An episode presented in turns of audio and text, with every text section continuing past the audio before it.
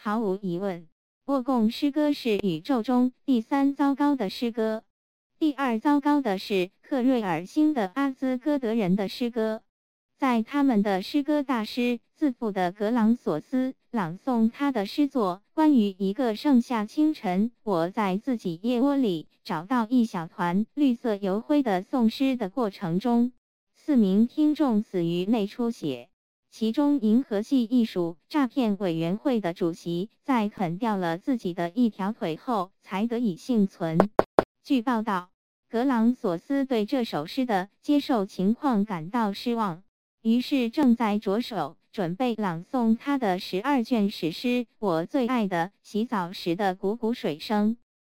最糟糕的诗歌则随着他的创造者英格兰埃塞克斯郡绿桥的珀拉、南希、米尔斯顿、詹宁斯，在那颗叫做地球的行星毁灭时一起消亡了。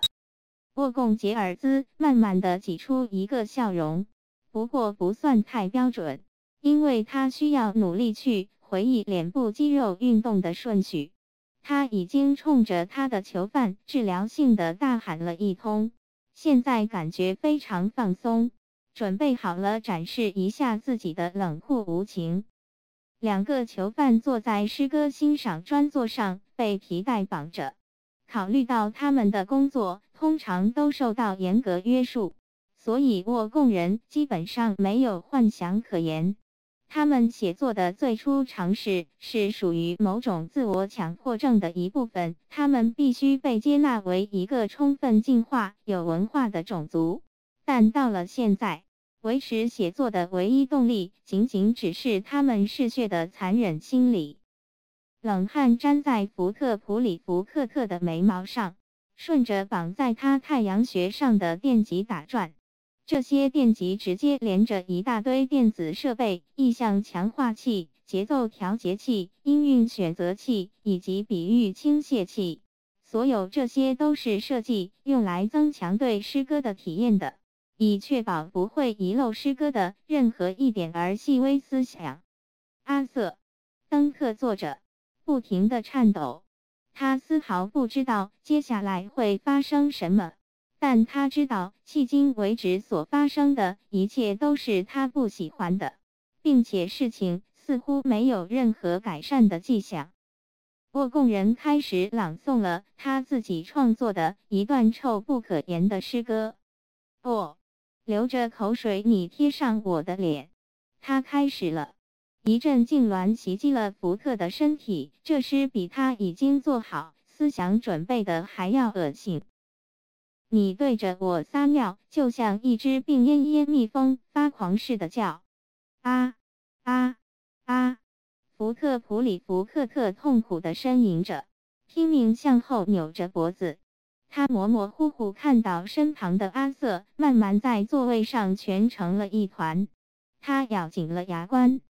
我哀求你，毫无怜悯之心的我供人继续念道：“我长着鼻毛的爱人。”他的音调提高到了几乎快刺穿耳膜的程度。用粘稠的液体沐浴我，或者我将会撕裂你。你看我会不会？不不不！福特普里福克特惨叫起来。在全尸的最后一行经过加强通过他的太阳穴时，他爆发了最后一次痉挛，然后整个人瘫软下去。阿瑟继续蜷缩着。现在，地球小子，沃贡人呼哧呼哧地说：“他还不知道福特普里福克特实际上来自参宿四附近的一颗小行星。不过，就算知道了，他也丝毫不会在意。我给你们提供一个简单的选择机会：或者死在外太空的真空中，或者……”他顿了一下，告诉我你们多么喜欢我的诗。说完，他向后倒进一张巨大的皮质座椅里，望着他们。他又挤出了一个笑容。福特大口地喘着粗气，他用舌头舔着火辣辣的嘴，呻吟着。阿瑟洪亮地说：“实际上，我确实很喜欢你的诗。”福特转过脸来，目瞪口呆地对着阿瑟。沃贡人扬起眉毛，这有效地削弱了他的大鼻子，因此还真不是件坏事。我很好，他说，一副相当惊讶的表情。哦，是真的，阿瑟继续道。我认为其中的一些隐喻意象相当有效。福特继续盯着他，慢慢的开始围绕这一全新立场重组自己的思维。他们真的能借助这一立场逃脱厄运吗？是的，继续。沃贡人要求道。哦，嗯，韵律也很有趣。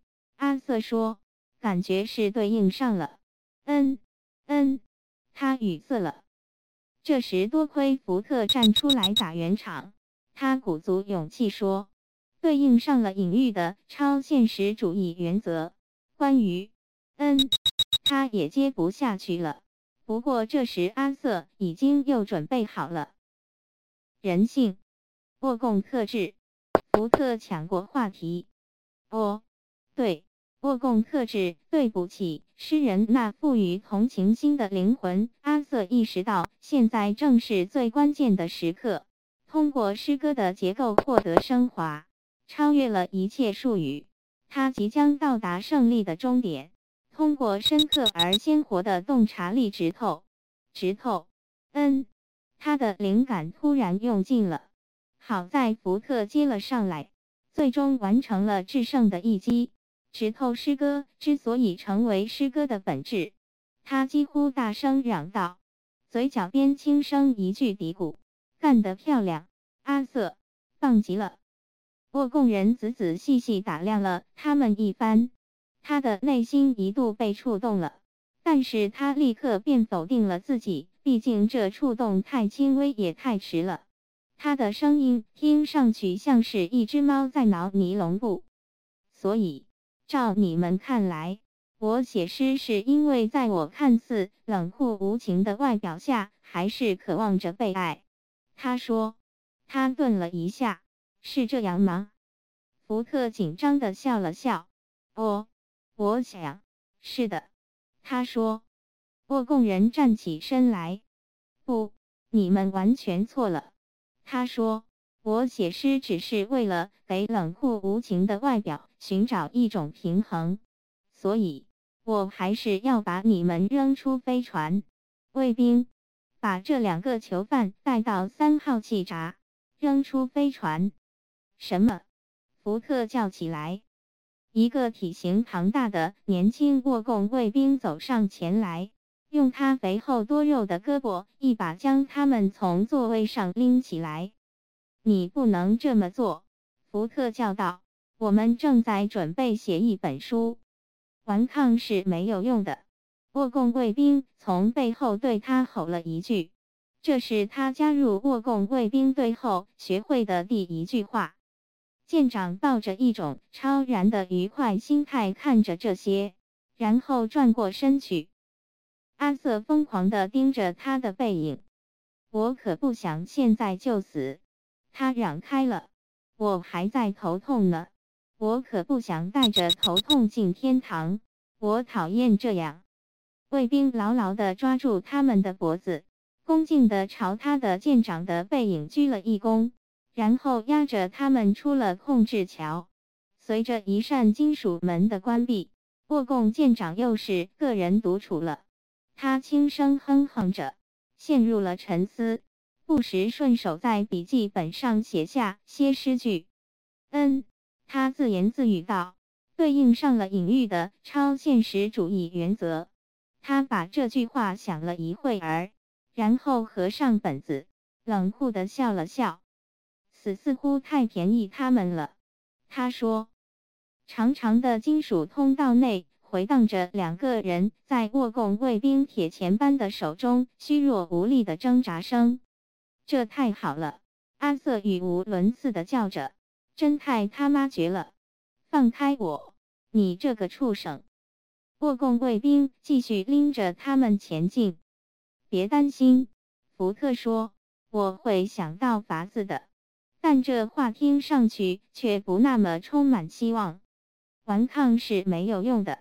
卫兵又吼了一声：“别说这些自暴自弃的话！”福特结结巴巴地说：“一个人要是总在说这些，还怎么可能保持积极向补的精神面貌呢？”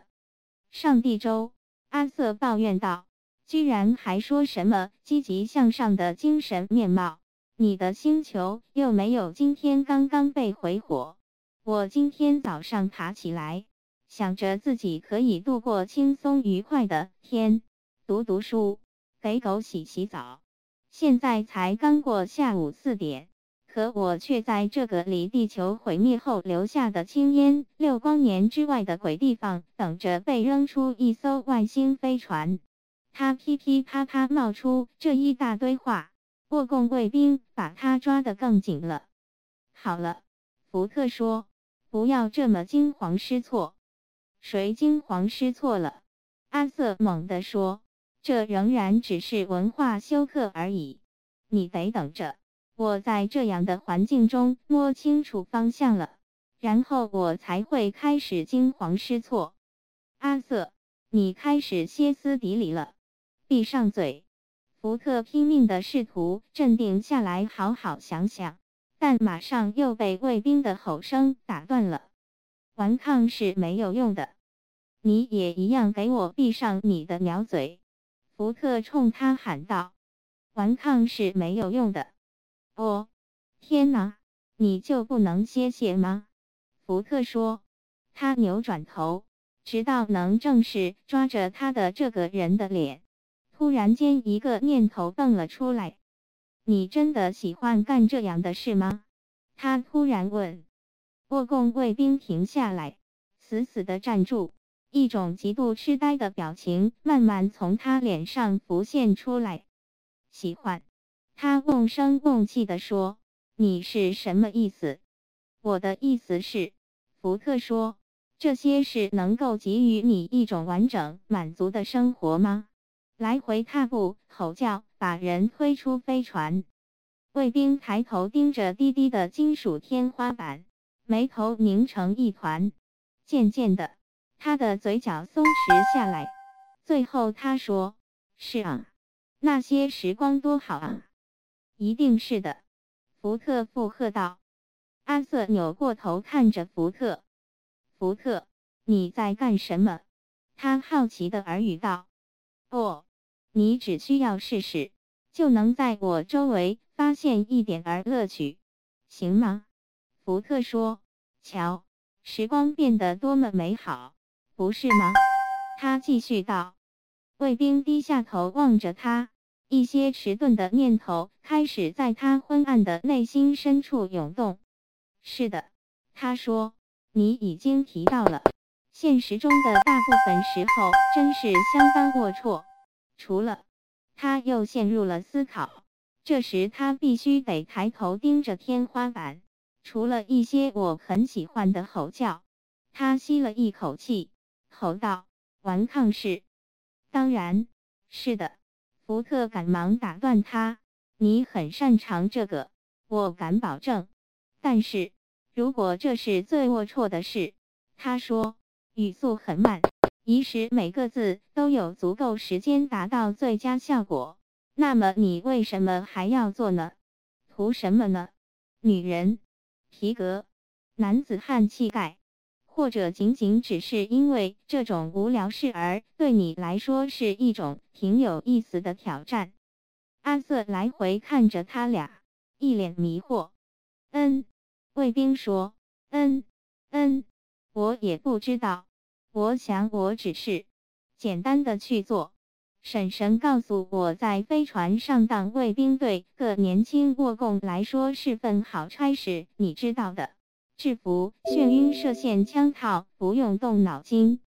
你瞧，阿瑟，福特以一种做总结的语气说：“你居然还认为你遇到麻烦了？”阿瑟确实认为白几遇到麻烦了，除了白几的星球被毁灭外。这个沃贡卫兵已经快把他掐得窒息了，而且他极其不喜欢被扔到太空中去的那种声音。但你不妨试着去感受、理解一下他的苦恼。福特继续说道：“他就在这儿，可怜的家伙，他的全部生活内容就是来回踏步，把人扔出飞船，还有吼叫。”卫兵补充道：“还有吼叫。”当然，福特说着，友善地拍了拍掐在自己脖子上的那只肥厚多肉的胳膊。可是他居然还不知道自己为什么要这么做。阿瑟同意这是一件非常可悲的事。他用一个小小的动作表达了自己的态度，因为他已经窒息的无法开枪了。卫兵彻底迷糊了，发出瓮声瓮气的呆滞的声音。好吧，现在我想改变一下。真是好伙计，福特鼓励他说。但是卫兵继续呆滞地说。另外的选择又是什么呢？好的，福特兴奋地缓缓说道：“当然是停止做这些事，去告诉他们。”他继续道：“你再也不会做这些事了。”他觉得自己还应该补充一句什么，但这时卫兵似乎已经因为要思考这么多的事情，脑子简直不够用了。嗯嗯嗯，卫兵说：“嗯。”听上去对我来说好像不是太好。福特猛然意识到机会正在溜走。等一下，他说：“这只是开始，你瞧。除此之外，还有很多可以做的，你瞧。”但是此刻卫兵已经恢复了神智，他重新抓紧了手里的两个人，按照原定的指示把他们压向气闸。不过他显然还是受到了相当大的震动。不，我想你们的结局还是一样的。他说：“我最好还是把你们俩都塞进气闸，然后回去继续我应该做的吼叫工作。”福特普里福克特又回到了原点。那好吧，不过你应该再想想看。他说的更慢了，也不再兴奋。哼哼哼，阿瑟含混不清的说了一串词语。你应该坚持下去，福特继续道。音乐、艺术，还有其他许多事情都是可以做的。哦，真的，顽抗是没有用的。卫兵又吼道，这次还补充了句：“你瞧，如果我坚持下去，最终还能被提拔为高级吼叫军官。”而我们这儿通常并没有不用吼叫、不用把人推出飞船的军官职位空缺，所以我想我最好还是按照原定的指示去做。说话间，他们已经来到了气闸，一个飞船内壁上的巨大的圆形金属舱口。卫兵操纵开关，舱门平稳地滑开场。不过，我还是想要感谢你有趣的谈话。